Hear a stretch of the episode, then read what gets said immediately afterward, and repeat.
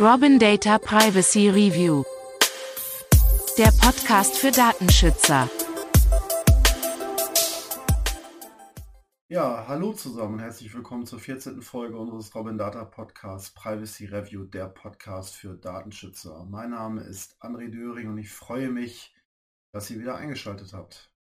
Ja, wir starten im ersten Thema mit einem Gerichtsurteil des Verwaltungsgerichtes Mainz in Bezug auf die Verschlüsselung von E-Mails. Ein sehr spannendes Thema, wie ich finde. Ja, weiterhin spreche ich heute zum zweiten Mal mit Stefan Adolf von Turbine Kreuzberg. Bereits im vergangenen Podcast gab es aus meiner Sicht einen sehr regen Austausch zum Thema Datenschutz im Gesundheitswesen, speziell der dezentralen elektronischen Patientenakte. Und heute sprechen wir über, ja, ich sag mal, übergreifende Themen Datenschutz, über das Thema Datensouveränität. Wie kann ich eigentlich Daten nutzen? Ähm, wie kann ich die Betroffenen einbeziehen? Wie können sie ihre Daten freigeben und so weiter? Also ich finde ein sehr, sehr spannendes und interessantes Gespräch, was wir diesmal wieder führen konnten. Ja, im Aufreger der Woche betrachten wir den neuesten Entwurf der E-Privacy-Verordnung, welcher einen deutlichen Datenschutzrückschritt aus der Perspektive der Verbraucher bedeuten würde. Was gibt es Aktuelles im Datenschutz? Kommen wir nun zum nächsten Thema, zum aktuellen im Datenschutz. Ja, am 16.12., äh, am 16.02. Ähm, diesen Jahres entschied das Verwaltungsgericht Mainz, dass die Transportverschlüsselung bei E-Mails in der Regel ausreichend ist. Ja, ähm, Hintergrund der Entscheidung war, dass der Landesbeauftragte für Datenschutz und Informationsfreiheit Rheinland-Pfalz die E-Mail seiner Rechtsanwaltskanzlei bemängelte, die vertrauliche Daten per elektronischen Medium verschickt hatte. Nach Meinung des LFDIs aus Rheinland-Pfalz sollten E-Mails mit personenbezogenen Daten, sofern diese nicht pseudonymisiert werden, mindestens mit einer Transportverschlüsselung versendet werden. Bei besonders sensiblen Daten aber wäre eine Inhaltsverschlüsselung die weitaus bessere Wahl. Der Rechtsanwalt klagte darauf hin und bekam Recht zugesprochen. Das Verwaltungsgericht Mainz entschied, dass die Transportverschlüsselung dem aktuellen Stand der Technik entsprechen würde und somit in der Regel ausreichend sei, und zwar unabhängig vom Berufsstand. Das finde ich persönlich sehr interessant, weil natürlich Rechtsanwälte sehr spezielle Daten verarbeiten. Ja, denn die DSGVO so steht es im Gesetz, entscheidet nicht zwischen solchen Berufsgruppen, die Geheimnisträger sind oder eben nicht. Das Gericht Mainz betonte allerdings auch, dass besonders sensible Daten gemäß Artikel 9 und Artikel 10 der DSGVO einen erhöhten Schutzbedarf hätten. Aha, da schau her. Für den Versand von personenbezogenen Daten mit erhöhtem Schutzbedarf gibt es heute schon sehr gute technische Lösungen. Wir stellen euch eine davor in einer der kommenden Folgen vor. Ja, da habe ich nämlich die Möglichkeit, äh, mit Experten zu sprechen, die sich sehr intensiv mit dem Thema qualifizierte Transportverschlüsselung beschäftigen und ähm, werden da auch einen juristischen ähm, Experten dabei haben und wir werden das Thema mal ein bisschen aufdröseln, ähm, wie wir das eigentlich sehen und vor allen Dingen gibt es da auch von der Datenschutzkonferenz ähm, einige Handreichungen schon zu dem Thema und das ist natürlich ein Dauerbrenner, das Thema Transportverschlüsselung. Ja, kommen wir nun zum heutigen Interview, ähm, das ich wieder mit Stefan Adolf von Turbine Kreuzberg ähm, führen durfte. Und ich muss sagen, es war wieder ein äußerst spannendes Gespräch. Ihr kennt Stefan ja schon von der letzten Folge unseres Podcasts. Er wird sich gleich nochmal selber vorstellen im Interview. Ich wünsche euch viel Vergnügen. Es dauert etwas länger, aber es lohnt sich. Kommen wir nun zur Frage an den Praktiker. Ja, moin Stefan, grüß dich. Schön, dich wieder am Rohr hier zu haben, am Mikro. Hallo André, schön wieder hier zu sein. Ja, moin, moin. Ähm, ja, Stefan, schön, dass du Zeit gefunden hast. Heute zum Thema, ich sag mal ganz grob, äh, äh Datensouveränität. Also, äh, ich habe noch mal ein bisschen gegoogelt äh, äh, vor unserem Gespräch. Also, wenn man sich das so anguckt, äh, bis 2018 haben wir ja schon 33 Zettabytes an Daten ähm, erzeugt. Und bis zum Jahr 2025 werden es also 175 Zettabytes werden. Jetzt können sich die meisten wahrscheinlich wenig darunter vorstellen. Also Zettabyte ähm, äh, ist sozusagen äh, eine Trilliarde Bytes äh, und das sind, ist eine Zahl mit 21 Nullen, also schon relativ groß. Und äh, ich habe so ein schönes Beispiel gefunden, wenn man sich vorstellen würde, dass also ein Byte ein Stecknadelkopf wäre, dann hätte man also das ganze Festland der Erde mit ein Kilometer Stecknadelköpfen bedeckt. Also ist schon eine große Menge an Daten, die da erzeugt wird. Und das Problem, was ich so sehe, ist, dass so 80 Prozent dieser Daten irgendwie in, in der Hand von Großkonzernen liegen. Und das ist für uns so als Nutzer, Betroffene ja eigentlich gar nicht so ein tolles Thema. Wir willigen in viele Dinge ein. Wie ist das kontrollierbar? Äh, wie werden unsere Daten monetarisiert? Und wir haben relativ viele Datensilos. Ähm, das heißt, ich habe hohe Login-Effekte, wenn ich irgendwelche Apps nutze. Was weiß ich, ich bin bei, äh, ähm, na, wie heißt nochmal die Taxi-App? Äh, das fällt mir gerade nicht Taxi oder Uber? Uber, genau. Ich bin zum Beispiel bei Uber als Fahrer und möchte zu einer anderen Taxi-App wechseln. Als Fahrer habe ich natürlich ein Riesenproblem. Äh, wenn ich wieder einsteigen will, meine ganze Bewertung fange ich wieder ganz von vorne an und so weiter. Und auch im Verwaltungsbereich gibt es ja riesige Datenpotenziale. Also äh, die EU schätzt, dass auf 140 Milliarden Euro jährlich an Monetarisierungspotenzial von Ver Verwaltungsdaten.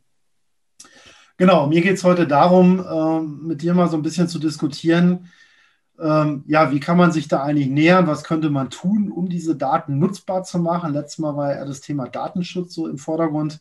Jetzt geht es vielleicht darum, auch um die Nutzbarkeit der Daten. Ja, und da freue ich mich, dass du wieder zur Verfügung stehst und würde dich bitten, dich initial einfach nochmal kurz vorzustellen, damit die Leute wissen, wer du bist, falls sie das letzte Mal nicht gehört haben.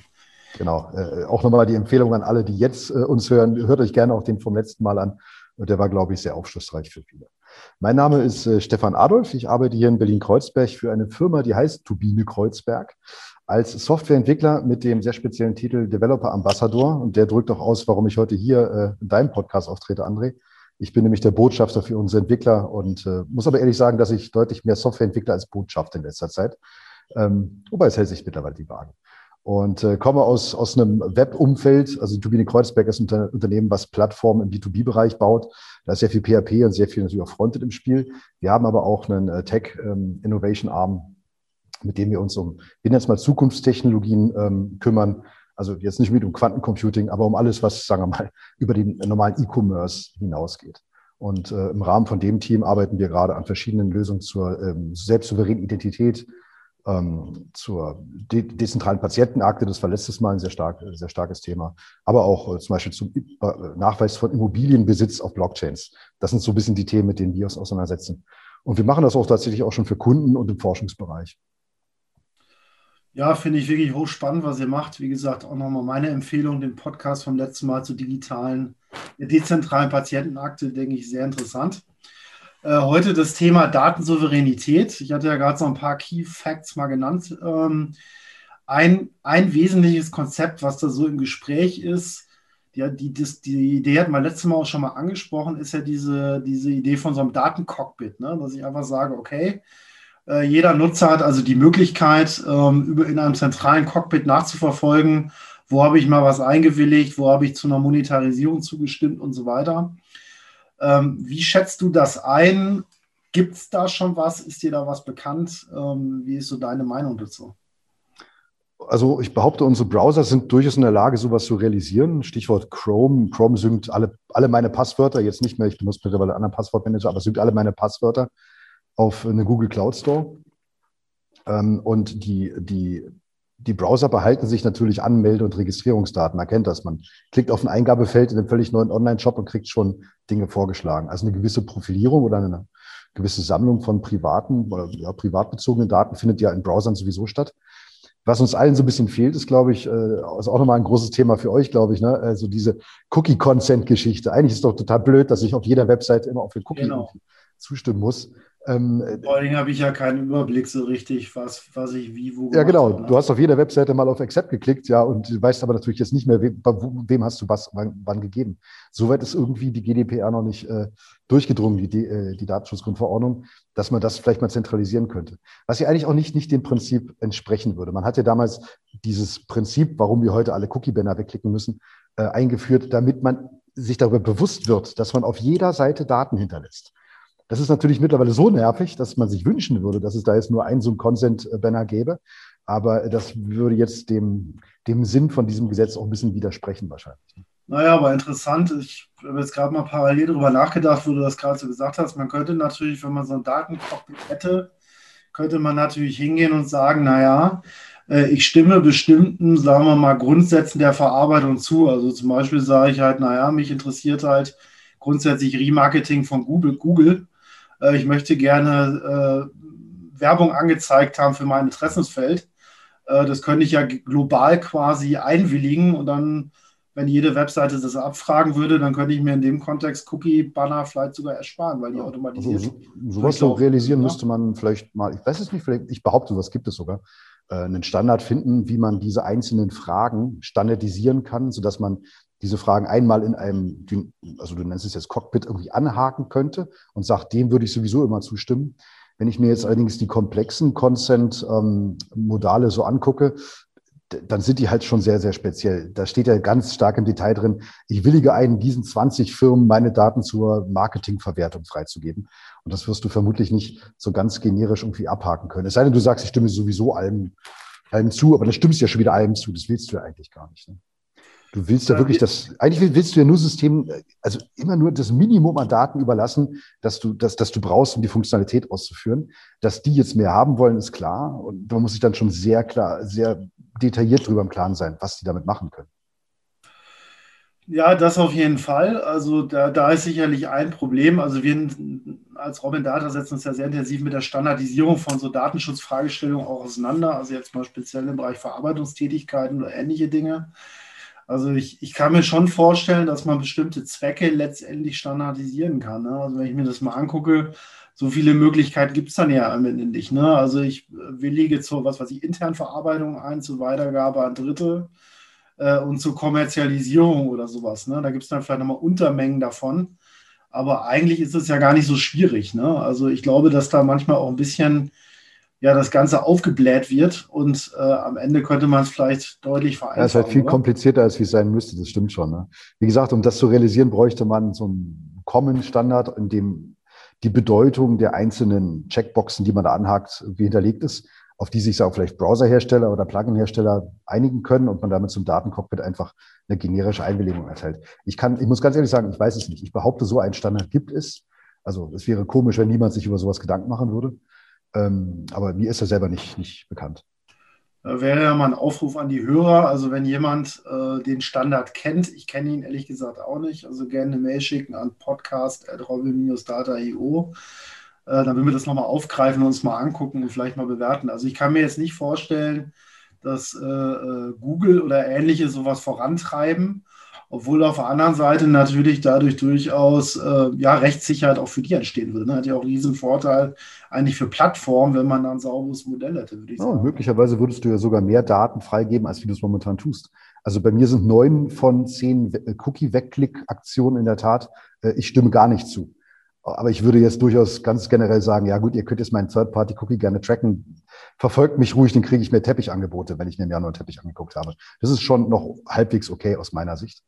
Ähm, mein Problem ist ja die Profilierung. Also ja. nur, also Recommendations anzuzeigen, das, das finde ich ja total in Ordnung. Dafür musst du ja auch profilieren. Aber wenn, wenn die halbwegs garantieren können, dass, dass sie das hochgradig pseudonym machen und die Daten nicht weiter zusammenführen oder gar diese Daten weiterverkaufen, bin ich schon auch total fein damit. Also Marketing macht ja auch Sinn manchmal. Ja, ich meine, wo das ja auch durchaus interessant sein könnte, ich meine, wir reden ja nur über den, sag ich mal, kommerziellen Bereich ich hatte es ja eben schon angeteasert, ist ja das ganze Thema Behördendaten. Ne? Also äh, ich weiß immer nicht genau, äh, Estland, Lettland, eins von den beiden, ich habe es jetzt leider vorher nicht mehr ergoogelt. Äh, da habe ich ja schon heute die Möglichkeit, ähm, ja, als Bürger zu sehen, äh, welche Daten habe ich im Behördenkontext freigegeben, ähm, was haben die Behörden damit gemacht, wer hat auf meine Daten zugegriffen das wäre doch für Deutschland auch mal ein sehr interessanter Ansatz, würde ich sagen. Ne? Also ich meine, es gibt ja Online-Zugangsgesetz und Open Government und was weiß ich nicht alles. Im Geomarketing-Bereich gibt es ja auch, oder im Geodatenbereich gibt es ja schon einige Möglichkeiten, Daten abzugreifen. Aber ich glaube, hier sind wir auch noch Lichtjahre von einer modernen ja, Lösung natürlich entfernt, oder? Jetzt auch zwei verschiedene Datengeschmäcker, sage ich mal. Das eine sind ja die, die Daten, die du also als, als Bürger beim Staat hinterlegst, auch ganz generell auf Webseiten hinterlegst. Und das andere sind ja Daten, die der Staat generell erhebt im Rahmen von Studien oder von Erhebungen, die der Staat halt so durchführt, ähm, wo man als Bürger halt sich denkt, ja, sag mal, wenn, wenn der Staat so viele Daten hat, könnte man doch ganz sicher auch tolle Startups daraus machen, denn warum dürfen wir die, die denn nicht sehen?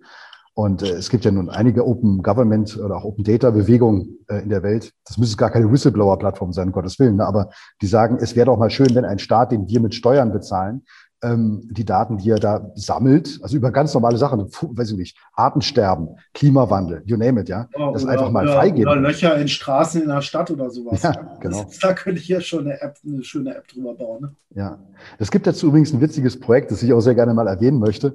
Das äh, heißt Frag den Staat. Das, das kennen vermutlich auch viele jetzt von euch. Äh, aber ich habe auch schon mal ein, einen der Gründer Live-Talk zugehört.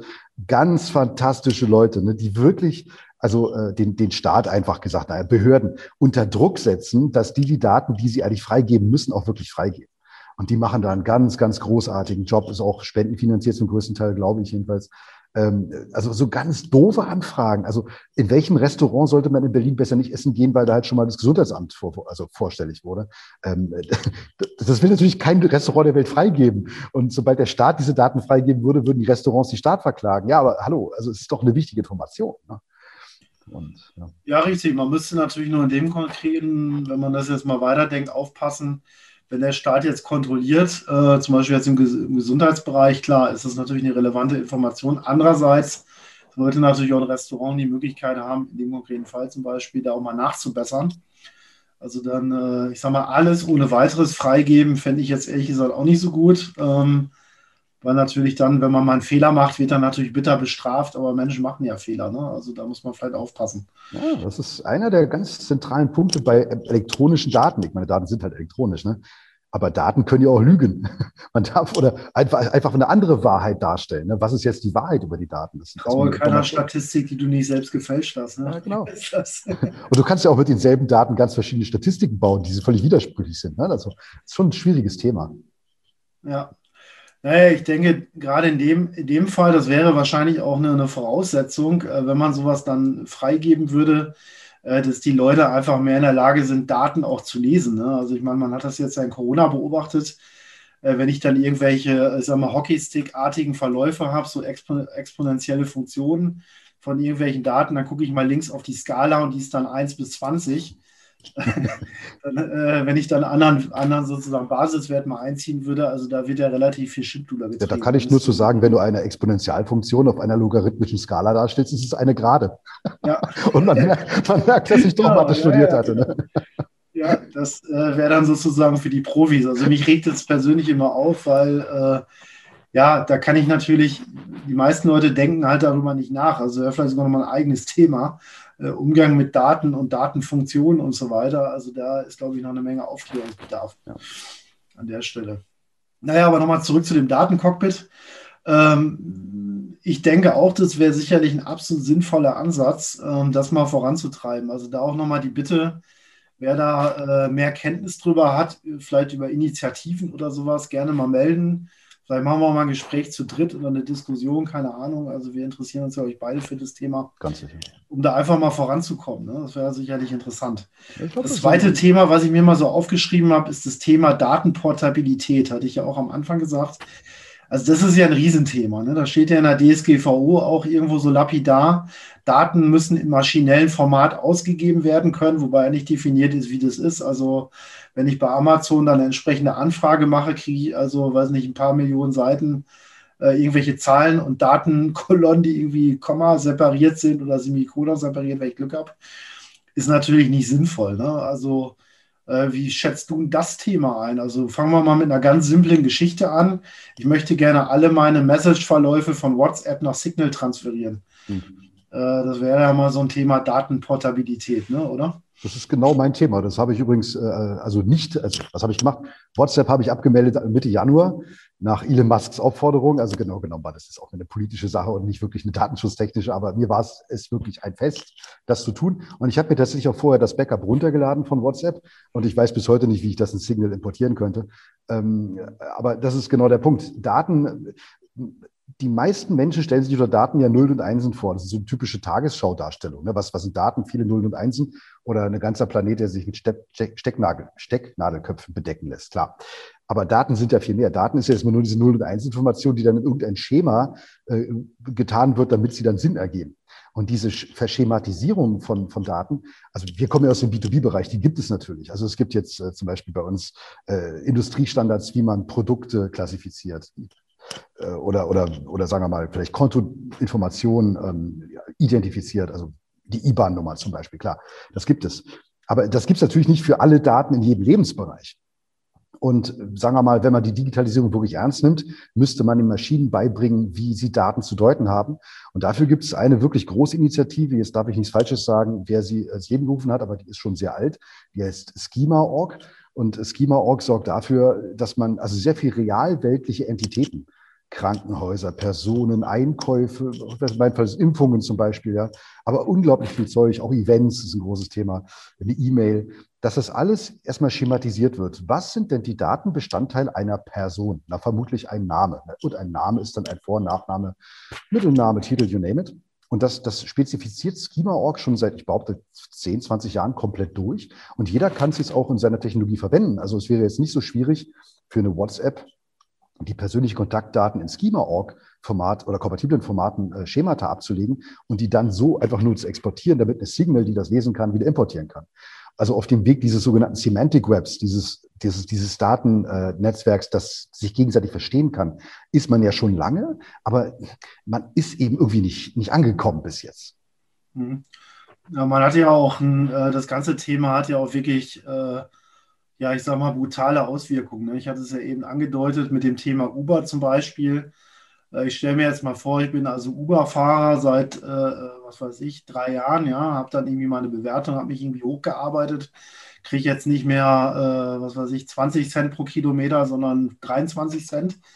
Äh, jetzt zieht Uber die Preise an oder ich kriege nicht mehr die Aufträge oder aus irgendwelchen Gründen werde ich da runtergestuft äh, ich gehe irgendwie leer aus, ich habe das hier nicht unter Kontrolle, ich bin der Plattform ja völlig unterworfen äh, und es kommt eine andere Plattform ne? und ich möchte einfach rüberwechseln und jetzt habe ich natürlich meinen Status bei Uber erarbeitet, fange bei den anderen wieder bei Null an äh, und da hat das ja auch konkrete wirtschaftliche Dimensionen dann ne? an der einen oder anderen Stelle. Also ja. äh, wenn, wenn dann, ja, wenn einfach Geschäftsmodelle auf, und das wird jetzt, sagen wir ja ehrlich, äh, um Daten herum werden ja weitere Geschäftsmodelle entstehen, wo Menschen Teil der, dieser Datenökonomie sind. Und äh, ja, da ist es doch besonders wichtig, würde ich zumindest sagen, ne, über solche Sachen konsequent vielleicht auch gesetzlich nachzudenken. Ne?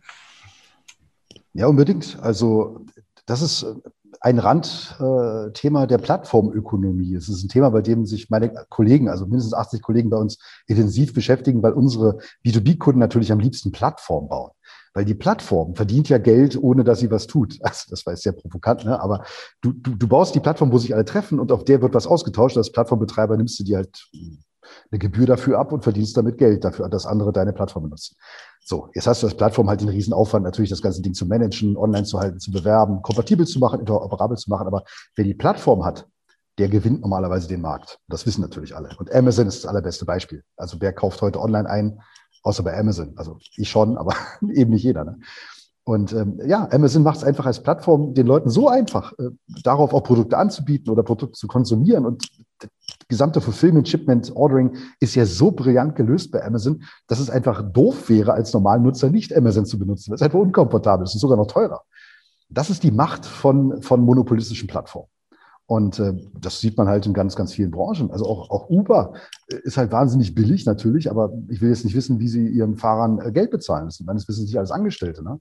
Ähm, da gewinnt die Plattform, weil sie einfach technisch äh, einfach am weitesten ist. An, an der kommt man nicht drum rum. Und sie ernebeln sofort ein Geschäftsmodell. Ne? Also als Uber-Fahrer melde ich mich da an und kann sofort losfahren mit meinem Auto.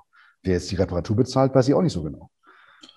Ja, also kann ich auch nur bestätigen, jetzt bei Uber ist wirklich schon, das Nutzererlebnis ist auch super gelöst. Aber da kommen wir wirklich zum nächsten Thema auch. Also bleiben wir mal bei Amazon oder sowas, ja, die, die, die generieren ja wirklich Daten ohne Ende. Ich hatte es ja eben gesagt, 80 Prozent der Daten liegen irgendwie in, in, der Hand weniger Konzerne. Also können wir in einer Hand abzählen, ne? Facebook, äh, Amazon, Apple, Microsoft und Axiom oder so, den die meisten dann auch nicht kennen. Ähm, die haben dann irgendwie die meisten Daten gesammelt. Und da ist ja dann auch die Frage, ne, die man sich irgendwann mal stellen kann. Äh, kann das denn sein, dass die also äh, kostenfrei zum Teil unsere Daten sammeln und die dann horten dürfen und keiner kommt da mehr ran? Ne? Also ich meine, das Thema Open Government oder Online-Zugangsgesetz, vielleicht braucht man auch sowas wie Konzernzugangsgesetze, ne? dass einfach ich die Möglichkeit habe, auch Amazon-Daten als Dritter die halt kostenfrei zur Verfügung gestellt werden, die ich vielleicht über ein Datencockpit mal freigegeben habe, auch ähm, monetarisieren kann. Sonst habe ich ja eine riesen, ja, Asynchronie oder äh, wie heißt das hier, ähm, äh, Ungleichgewicht zwischen letztendlich äh, ja auch äh, Marktteilnehmern. Ne? Ich komme da gar nicht mehr rein. Als, als zum Beispiel Maps-Anbieter habe ich gegen Google Maps ja heute schon kaum noch eine Chance. Ne? Nee, wie soll das gehen? Genau. Also selbst das als, als, als generischer Online-Shop wirst du an Amazon nicht vorbeikommen. Genau. Das ist die Macht der Daten, die man da im Prinzip spürt, weil die User Experience bei Amazon so unglaublich gut ist, dass ich als Konsument einfach keinen Grund mehr habe, woanders einzukaufen. Und das ist, äh, ja, das, das durchbricht keiner mehr, weil du ja gar nicht in der Lage bist, das Einkaufserlebnis jetzt neu, normal so zu gestalten wie Amazon. Und dir wird behaupte ich nichts Revolutionäres einfallen, was es besser machen würde, mit dem du jetzt gewinnen könntest. Und deswegen ist es, wie du, wie du richtig sagst, also es ist schon ein bisschen unheimlich, dass diese Unternehmen im Prinzip nur dadurch, dass wir ihnen unsere Daten, ohne dass wir es wussten, anvertraut haben, solche Monopolstellungen im Prinzip aufbauen konnten. Und das kannst du vermutlich auch nur noch gesetzlich durchbrechen, das stimmt schon. Also ich wüsste jetzt nicht, wie das Gesetz heißen sollte, aber ich, da gibt es ja ganz sicher auch schon Bemühungen seitens der Europäischen Union, dass man im Prinzip Unternehmen zwingt, wenigstens ähm, die, die nutzerbasierten Daten, also was hat der Stefan alles eingekauft, warum hat er das getan und was haben wir ihm angezeigt, damit er das tat, dass wir die erstmal an den Stefan wieder zurückgeben können, an den André, damit die potenziell entscheiden können, ob sie die Daten irgendeinem Forschenden freigeben, der damit ähnliche Plattformen bauen könnte oder die Open Source Bibliotheken bauen könnte, mit der man Amazon angreifen könnte. Andererseits muss man sich dann, aber wenn man sowas macht, auch die, die Frage stellen, warum sollte jetzt ein Stefan und ein André völlig freiwillig, ja, irgendwem, der eine neue Plattform bauen will, ihre kommerzialisierbaren Daten einfach so freigeben? Da fehlt uns ja ein bisschen das Incentive. Ne? Ja, aber das ist eigentlich ein interessanter Gedanke, wenn ich jetzt mal drüber nachdenke. Also auf der einen Seite habe ich halt die, die großen Plattformen, die halt als Datenkrake alle möglichen Daten aggregiert haben und auf diesen Datenschatz natürlich sitzen wie Angela Merkel mal 2015 gesagt hat, Daten sind ja das neue Gold, äh, quasi diese Daten monetarisieren, indem sie uns zum Beispiel Produkte anbieten etc. Auf der anderen Seite haben wir jetzt ja auch im, im, im Aktienbereich äh, eine Gegenbewegung gesehen, wo ich plötzlich als Crowd, ähm, wenn ich mich organisiere, Macht ausüben kann. Vielleicht muss man ja auch äh, überlegen, kann ich zum Beispiel so ein Amazon da habe ich auch mal drüber nachgedacht, was kann ich zum Beispiel machen, um stationären Handel in so ein Digitalkonzept einzubinden oder sowas, ja. Vielleicht geht das ja auch über so ein dezentrales Konzept, über eine einfache App, die dann am Endeffekt den gleichen Service bietet wie Amazon, wo aber ganz, ganz viele Einzelplayer daran beteiligt sind. Also ja. ähm, da kann ich doch was könnte man da auch oh, mal das ist natürlich, Das wäre irgendwie wünschenswert, aber es ist sehr, also wenn man sich jetzt an dem Beispiel Amazon festhält, sehr schwer vorstellbar, weil natürlich der Plattformeffekt, den die da erzeugen, so gewaltig ist, auch gerade mit dem Sortiment und dem Pricing und sie haben einen eigenen Lieferservice. Sie haben AWS, also die bieten ja auch alle Server davon an. Das ist ein, ein Unternehmensgigant, den, den du einfach nicht mehr einholen kannst. Wenn man jetzt an, an kleinere Use Cases nachdenkt, mein Lieblingsbeispiel sind diese Buchhändler vielleicht vielleicht auch Fahrradhändler, aber Buchhändler finde ich immer ein tolles Beispiel, weil so hat Amazon angefangen. Und natürlich gibt es auch heute hier in Berlin-Kreuzberg noch Buchläden. Aber es werden weniger. Und die Frage ist jetzt, wie könnte man einen Buchladen neu denken, der ein ähnlich ähm, immersives Einkaufserlebnis wie eine Amazon bieten würde, bei dem ich aber lieber bestelle, weil ich weiß, es kommt jetzt halt bei dem Buchladen nebenan an. Aber ich habe ganz ehrlich, als Bürger oder so im Kapitalismus bin ich ja ein wirtschaftliches Wesen. Es, es, es macht ja für, für mich als wirtschaftliche Minimaleinheit, als Konsument ja doch keinen allzu großen Sinn, äh, jetzt bei Buchladen um die Ecke zu kaufen, wenn Amazon es mir einfach frei Haus liefert. Und das ist genau das große Problem. Das ist also entweder müssen wir unser Bewusstsein ändern, machen ja auch viele, klar, solche Bewegungen gibt es natürlich, oder wir müssen Amazon sagen, dass Leute, das geht so nicht. also wir müssen unsere Wirtschaft wieder normalisieren. Ja, wahrscheinlich ist es eine Kombination aus mehreren Sachen. Also ich denke auch, also ich bin ja eher so liberal wirtschaftsorientiert äh, gegen Zerschlagung und so. Da muss man aber Wettbewerbsrecht ist natürlich ein wichtiges Thema in einem vernünftig funktionierenden Markt. Und wir haben natürlich einen Markt, der hier nicht mehr richtig funktioniert. Das muss man definitiv mal feststellen. Und äh, da wäre es auf jeden Fall wünschenswert, wenn da reguliert werden würde an der Stelle. Also das würde ich definitiv befürworten. Was den Buchladen um die Ecke angeht, also ich kann da nur für mich persönlich sagen, ich habe hier direkt an um die Ecke, die haben halt einen Online-Shop. Ich meine, da kann ich auch jedes beliebige Buch bestellen. Äh, wenn ich da mal zum, zum Konsum um die Ecke gehe, dann gehe ich mal eben beim Buchladen vorbei, hole das Buch ab. Ist auch am nächsten Tag da. Also das ist auf jeden Fall eine echte Alternative. Äh, bei anderen Dingen, äh, klar, wenn ich jetzt überlege, Zalando, ähnliche Dinge, die Leute bestellen vier Größen, schicken drei zurück. Da muss halt jeder an seinem Bewusstsein arbeiten. Ist das sozusagen das, was man will? Äh, oder weitergedacht, will man dann irgendwann auch eine Drohnenbelieferung oder ähnliche Dinge? Äh, Das sind natürlich Fragen, die dann vielleicht im Nachgang dann noch entstehen werden, ne, mit denen man sich beschäftigen muss. Aber ich denke, man muss halt jetzt drüber nachdenken, ne, weil irgendwann ist es halt Fakt und dann ist die Macht wieder so groß, dann wird es immer. Ja, aber ich glaube, dein GameStop oder auch das Krypto-Beispiel ist gar nicht so schlecht, weil natürlich da eine große Masse von potenziellen Konsumenten, NutzerInnen sich gerade zusammenfindet, die merkt, dass sie ja durchaus Macht hat. Jetzt muss man das abstrahieren. Ne? Also wie gesagt, Amazon brauchen wir jetzt gar nicht weiter diskutieren. Aber es geht darum zu fühlen, dass man jetzt nicht auf diese Plattform maximal angewiesen ist. Also vor fünf Jahren war es wahrscheinlich noch so, wenn ich ein soziales Netzwerk brauchte, warum auch immer, musste ich zu Facebook gehen oder vielleicht zu Instagram, also auch Facebook. Also egal, was ich mache, ich muss zu Facebook gehen. Das ist heute natürlich schon ein bisschen anders. Also heute gibt es TikTok, heute gibt es äh, Snapchat, heute gibt es äh, generell natürlich alle Chatprogramme, Telegram, Signal, Streamer, you name it. Ähm, ich bin ja jetzt beim Social Networking nicht mehr so maximal auf, auf, Facebook angewiesen. Aber man merkt ja, also bei Social Networks wird es ja nur funktionieren, wenn es eine Plattform gibt, nämlich Facebook. Sonst können wir uns ja nicht alle da treffen. Dann ist es kein, kein Social Network mehr. Und ich glaube, es gibt schon viele Leute, die sich seit vielen Jahren die Frage stellen, wie könnte man denn sowas dezentralisieren? Mastodon ist zum Beispiel. Ne? Also das ist im Prinzip, oder, oder ähm, Diaspora, das sind im Prinzip Social Networks, die peer-to-peer basiert arbeiten oder mit, mit sogenannten Peer-Hubs arbeiten, wo man dann kleine, also Sammlungen von Daten so in der Welt announced, dass sich daraus dann ein dezentrales soziales Netzwerk bilden kann. Ja. Ja, das Schöne ist, also wir als, als, als Robin Data, äh, ich meine, wir sind natürlich auch in der Hand der Konzerne ein Stück weit, ja, einfach aus Effizienzgründen arbeiten wir auch über Microsoft und ähnliche Dinge, ist logisch, kommst du nicht dran vorbei.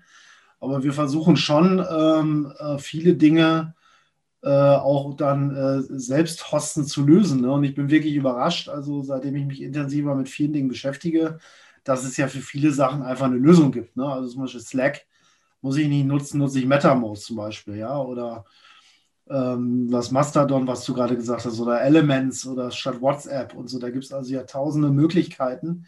Äh, der Weg ist ja nicht weit, ne? Und äh, die Technologie ist ja relativ simpel. Mit Docker und Co. kann ich ja Sachen auch schnell mal aufsetzen und, und relativ einfach betreiben. Das kriegt ja eigentlich jeder mehr oder weniger hin. Also das, das äh, ist sicherlich eine Sache, ähm, ja, die muss man vielleicht einfach auch bekannter machen. Ne? Und dann funktionieren die. Das, ja. Die Usability ist ja faktisch genau gleich. Es ist halt nur, dass die Daten halt irgendwo hinfließen. Ne? Was ja, das ist nochmal ein guter Punkt. Also die Usability kann halt nie 100% gleich sein, weil du natürlich auf einer zentralen Cloud-Plattform immer Dinge schneller entscheiden kannst, Dinge schneller liefern kannst, deine Datenbank optimieren kannst in dezentralen Netzwerken wirst du vermutlich immer so eine Art von Latenz äh, spüren. Da wirst du irgendwie was cachen müssen. Ne? Also da gibt es sicherlich Ansätze, aber schnell, richtig schnell kann es immer nur so Amazon-mäßig werden. Erst wenn, wenn du eine zentrale Plattform hast, die wird ja. immer richtig schnell sein. Ne? Ja, aber wie du sagst, die Usability ist jetzt von einem, sagen wir mal, der, der Matrix äh, Messenger, also Element ist die App dazu, kann jeder mal runterladen. Ja. Das ist ein wirklich dezentrales Chat-Netzwerk. Da steckt eine Menge Hirnschmalz drin, wie das funktioniert. Ähm, da kann man, wie du gerade sagst, nur mit Docker sich im Prinzip selber mal einen Hub auch installieren oder Discord Hub meinetwegen auch und dann einfach dezentral seinen eigenen äh, Server betreiben, über den andere dann chatten können. Matrix ist in der Hinsicht aber erstmal nur ein sehr, also dezentrales, nicht völlig verteiltes Netzwerk. Da geht es dann schon darum, dass man an gewissen Knotenpunkten, deswegen ja auch der Name Hub, ähm, Daten zusammenführt und diese Hubs muss jemand betreiben. Genau, aber auch das, äh, in dem Fall muss man sagen, dank AWS und anderen ist ja mittlerweile auch erschwinglich geworden. Also gut, gibt ja natürlich noch zig andere Anbieter, die das äh, im Endeffekt machen. Ne?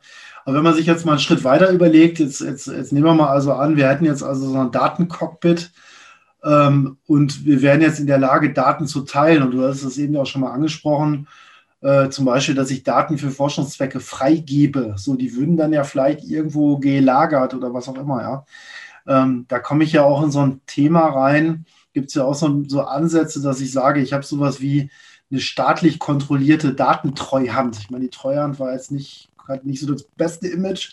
Das ist der Begriff halt. ja, ja, genau. Ist mal vorsichtig. In dem Kontext kommt man ja automatisch auch auf das Thema Gaia X oder sowas, ja. Also Datenspeichern, staatlich getriebener Datenspeicher, der dann sicher ist. Äh, wie, wie schätzt du das ein? Also ist das ein sinnvoller Weg? Ja, Gaia X ist, ich war witzigerweise beim Launch-Termin von Gaia X im Online, äh, in der Online-Zuschauerschaft und habe mir das von Herrn Mehr, heißt glaube ich der französische Wirtschaftsminister und Herrn Altmaier live angeguckt. Gaia X, jeder soll bitte mal nach Spezifikationen suchen, wie man auf Gaia X Docker-Container launcht. Das ist es erstmal nicht. Ne? Gaia X ist die Initiative, die europäische Cloud, die losgelöst von anderen Cloud-Anbietern funktioniert. Aber die ersten Anbieter, die auf dieser Cloud etwas launchen werden, sind halt Microsoft und Amazon, also Azure und AWS. Ähm, man muss, glaube ich, aber auch am, am, am Anfang der Debatte immer mal auch noch mal ein bisschen zurückrudern und mal ein bisschen langsamer treten. Ja? AWS ist jetzt nicht per se unsicher. Nur weil ich Daten auf ein S3-Bucket bei Amazon äh, hochlade, sind die Daten, also wenn ich sie nicht verschlüssel, sind so unsicher, logisch. Aber wenn, wenn, ich, wenn, ich, wenn ich sie verschlüssele oder mit einem Schlüssel, den ich Amazon vorgegeben habe, mit meinem VPC äh, verschlüssele, dann kann auch Amazon nicht einfach so da reinkommen. Ne? Das, es ist nur ein bisschen unheimlich, dass ich am amerikanischen Konzern bei einem Rechenzentrum, was dieser Konzern für sich in Frankfurt meinetwegen sogar betreibt, dass ich da irgendwie Daten hinschicke und nicht genau weiß, auf welchem Server die liegen. Das müsste eigentlich jedem ein bisschen unheimlich sein. Wir haben uns nur alle total daran gewöhnt, dass wir das machen. Das kostet ja auch fast nichts. Und äh, so eine Gaia X-Initiative ist ja, ist ja wirklich eine ganz große Geschichte, die wir hier in Europa planen, weil wir es jetzt 20 Jahre lang verpennt haben im Prinzip.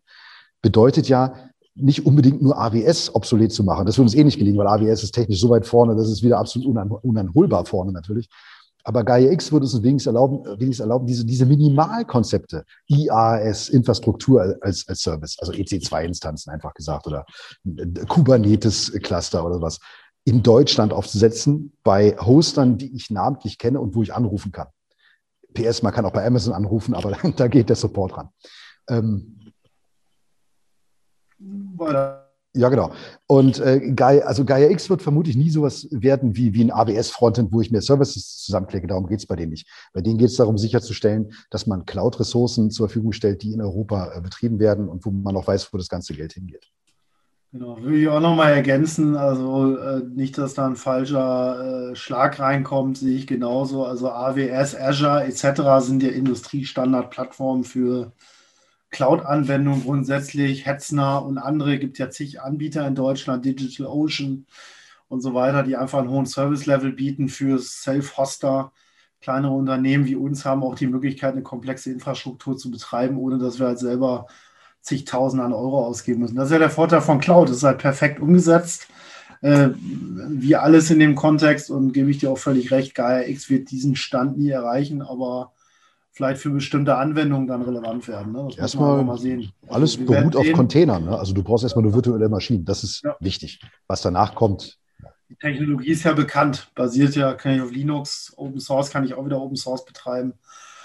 Genau. Ähm, in dem Kontext äh, ähm, hatte ich mir auch nochmal so als Stichpunkt äh, überlegt, wenn ich jetzt, wo, wo ich auch noch ein großes Problem sehe, ist, auch wenn ich jetzt zum Beispiel so ein Datencockpit betreiben will, ne, dann habe ich ja, wir haben es ja schon mal diskutiert, dann habe ich auch so rechts, rechtsmäßige Einwilligungen, die ich einhole. Da brauche ich Rechtstexte, da habe ich Verfahren, die ich äh, ähm, ja, umsetzen möchte, die ich technisch umsetzen möchte wo natürlich auch immer eine große Unsicherheit ist, auch heute äh, in der DSGVO, ist das jetzt DSGVO-konform oder nicht? Also ein Vorschlag in dem Kontext wäre ja auch, dass man zum Beispiel dann auch eine Datenschutzbehörde anschreibt und man kriegt eine rechtsverbindliche Auskunft. Ne? Also gibt es ja noch gar nicht. Finde ich verwunderlich. Ne? Also man kriegt dann irgendwelche Empfehlungen und Verweise auf die Datenschutzkonferenz, aber ich bin mir nicht sicher, äh, ob diese Empfehlungen dann auch wirklich rechtskonform sind, also vor Gericht standhalten würden. Ja, also was, was ist überhaupt rechtssicher in dieser Hinsicht? Ne? Ich, ich meine, ich als, ich als Bürger habe, äh, glaube ich, das EU-Recht, Einnahme oder Einsichtnahme in die Daten zu bekommen, die Unternehmen über mich sammeln. Wie du schon sagst, dann kommt am Ende wahrscheinlich ein PDF zurück, wo drin steht, sie haben mit ihrer IP um 14.30 Uhr mal auf uns zugegriffen. Das, damit kann ich ja jetzt nichts anfangen, das kann ich ja nicht weitergeben. Und die, die Gerichtsbarkeit, das Schöne ist, dass man immerhin schon mal so eine GDPR-Regelung hat. Die Europäische Union ist sich ja durchaus darüber im Klaren, dass, dass man da auch Gesetze schaffen muss. Aber ich, ich bin jetzt, an der Stelle bin ich vielleicht doch der falsche Ansprechpartner in der Podcast. Ich könnte mich dazu juristisch ganz sicher nicht äußern. Da müsste man vielleicht mal mit dem Juristen sprechen. Also es wäre sicherlich ein interessantes Thema. Also wie rechtsverbindlich ist es eigentlich und wo sind da noch die Lücken? Ähm, also ich bin froh, man kriegt immer sehr gute äh, Antworten von den Behörden, also muss man sagen, also die geben sich ja wirklich Mühe im Detail. Äh, das passt eigentlich. Ne? Jetzt so als letzter Punkt geht so ein bisschen in eine ähnliche Richtung. Ähm, das ist eine Frage, die ich mir gestellt habe, ob die realistisch ist. Also ich bin mal so auf den Begriff, die Idee gestoßen, naja, irgendwer muss das Ganze ja kontrollieren. Ne? Jetzt gibt es ja schon die Wirtschaftsprüfer, die kontrollieren irgendwie die Finanzen, kontrollieren auch Compliance etc. Äh, vielleicht gibt es ja sowas mal wie so einen Datenwirtschaftsprüfer, der global mal so die Amazone dieser Welt und die Facebooks irgendwie kontrolliert, ne? oder? Naja, es, es gibt schon mal den Bundesdatenschutzbeauftragten, ne, Herrn Kelber momentan, äh, früher SPD, immer noch SPD. Ja, schon genau, mal einer. Ja. Am Bundestag hängt er dran. Und ich er würde sich aber wünschen, dass mehr Leute auf ihn hören. Ne? Also ich folge ihm schon mal bei Twitter und das tun auch nicht er hat ja immer gute Statements, aber die fließen dann in die praktische Politik immer nicht so ein. Ja, doch, aber ich habe schon den Eindruck, dass auch Herr Kälber sich da durchaus bezahlt macht. Also es ist auch ein sympathischer Mensch, behaupte ich. Und der hat ja auch, hat ja auch wirklich ja. viele Dinge auf dem Schirm. Und äh, du kannst als Bundes, also das Fiese ist, der Job ist ja auch Mist. Ja, es ist ein wirklich dober Job, mach die nicht, weil du wirst ja immer nur angefeindet. Ja, also wenn du sagst, ganz ehrlich, ist ja toll, was wir mit Machine Learning alles machen können, aber ihr müsst dafür euch komplett nackig machen, dann sagen alle, ja, aber das Machine Learning ist doch voll gut und man kann damit richtig viel Geld verdienen. Ne, also man ist ja immer ja. der Neinsager, immer der, ja, der Spielverderber. Aber äh, das ja. ist vielleicht, vielleicht ist das sogar wichtiger. Man müsste eigentlich kulturell mal den, also versuchen, den Leuten klarzumachen, dass Daten eben wirklich the new oil sind. Daten ist das neue Gold. Das, das ist es eben. Da ja. verdienen Riesenunternehmen Geld damit und Macht erwerben sie damit, die im Prinzip unser Konsumverhalten, selbst unsere Innenstädte potenziell mitkontrollieren. Das, also Innenstädte sterben jetzt nicht nur, weil Amazon ziemlich gut ist, und das hat auch andere Gründe, aber man muss sich mal klar machen, dass wirklich, das hat soziokulturelle Folgen, dass, dass wir unsere Daten, pff, dass es uns eigentlich egal ist. So. Und das darf uns nicht egal sein. Ja. ja. Nee, sehe ich auch so. Also ich, ich würde das vielleicht auch einfach mal als Abschlussstatement stehen lassen. Ähm, besser kann man es eigentlich sagen. Daten sollten uns nicht egal sein. Äh, Stefan, war sehr interessant wieder zum Thema Datensouveränität, mal so ein ganz globaler Abriss. Ähm, vielleicht finden wir noch ein neues Thema. Also wie immer, sehr angenehme Runde. Heute nicht anderthalb Stunden, sondern nur knapp eine Stunde, aber ja, sehr schön. Auch das, das, Thema ist noch viel größer. Lass uns das einfach noch gerne häufiger machen. Und lad alle Freunde ein. Ne? Also wer Jurist ist, was hatten wir noch? Ne? Also meldet euch bei, bei André. Äh, die, die genau, wir hatten das Thema Juristen, dann die Initiative mit der ähm, mit dem Cockpit und der Dateninteroperabilität, hattest du was gesagt. Das wäre eine Sache, die könnte man mal mehr beleuchten. Also sind einige Anschlussthemen, wo es sicherlich eine Menge Leute gibt, die was dazu zu sagen haben. Also ich fände es gut, wenn wir das weiter verfolgen, weil das ist ja eigentlich die Zukunft, um die es gehen sollte in den nächsten Jahren. Halt mich auf dem Laufenden. War mir eine große Freude. Alles klar. Dankeschön. Jo, danke dir. Ja, ciao, tschüss. ciao. Tschüss. Und jetzt berichtet André über den Aufreger der Woche. Ja, kommen wir nun zum Aufreger der Woche. Die EU-Staaten haben die Rahmenbedingungen für die E-Privacy-Verordnung beschlossen. Das ist schon mal ganz gut, aber die meisten Experten sind fassungslos, sprechen sogar von einem Skandal. Schauen wir uns mal die Details genauer an. Die E-Privacy-Verordnung sollte die Nutzung elektronischer Kommunikationsdienste innerhalb der EU regeln und die Datenschutzrichtlinie für elektronische Kommunikation ersetzen. Die Verordnung ist bereits seit vier Jahren geplant, aber immer wieder, insbesondere von der datenverarbeitenden Wirtschaft, heftig umstritten. Ist ja auch logisch, wenn ich plötzlich höhere Regulierung habe, wenn ich meine Daten im Internet zum Beispiel verteilen will, habe ich natürlich ein Problem. Ja, insbesondere ähm, da sich das Datenschutzniveau beispielsweise über den Do-Not-Track-Standard anheben soll. Also geht es natürlich auch um das Thema Einwilligung, Cookies etc. Ja, seit Januar gibt es einen neuen Vorschlag, der weitestgehend von allen Parteien im Europäischen Parlament akzeptiert wurde. Vor allem deswegen, weil er aus Perspektive des Datenschutzes ein gravierender Rückschritt sei, so Ulrich Kelber. Der Beauftragte für Datenschutz und Informationsfreiheit moniert in seiner Pressemitteilung insbesondere folgende Punkte. Die Verordnung sei die Wiedereinführung der Vorratsdatenspeicherung. Die Cookie-Vaults wären wieder zulässig. Wichtige Garantien für Nutzer wie das Widerspruchsrecht und die Datenschutzfolgeabschätzung seien gestrichen. Und nicht zuletzt diese Version der E-Privacy-Verordnung, dass besondere personenbezogene Daten ohne Einwilligung der Nutzenden zu anderen Zwecken weiterverarbeitet werden können. Ja, ich persönlich bin der Meinung, ähm, dass natürlich auch im Bereich elektronischer Datenübermittlung der Datenschutz gelten sollte. Ähm, Stefan und ich haben in unserem Gespräch ja auch über das Thema gesprochen, wie solche Daten weiterverarbeitet werden können. Ich denke, die Grundlagen der DSGVO müssen gelten, aber dennoch sollte natürlich eine Verordnung ähm, erlassen werden, die auch datenverarbeitenden Unternehmen die Möglichkeit gibt, Daten vernünftig zu verarbeiten. Ich glaube, hier gibt es noch eine Menge ähm, Bedarf ähm, der besprochen und diskutiert werden muss, um hier wirklich eine tragfähige, sinnvolle Verordnung hinzubekommen. Ja, grundsätzlich gilt natürlich wie immer, bei Rückfragen zu diesem Thema könnt ihr eure Fragen gerne in unserer Community unter community.robin-data.io stellen. Und natürlich bin ich immer wieder offen für Anregungen oder Themen, die euch interessieren oder für weitere Gesprächspartner, die sich mit dem einen oder anderen Thema, zum Beispiel mit der E-Privacy-Verordnung, besser auskennen als ich. Und die schreiben mir gerne eine Mail, am besten auf LinkedIn, direkt über mein Profil André Döring oder an podcast.robin-data.io. Ja, das war es auch schon wieder mit der 14. Folge unseres Podcasts Privacy Review, der Podcast für Datenschützer. Mein Name ist André Döring und ich freue mich, dass ihr wieder dabei wart und ich wünsche euch eine gute Woche und achtet bis zur nächsten Folge wieder auf eure Daten. Tschüss. Robin Data. Datenschutz einfach gemacht.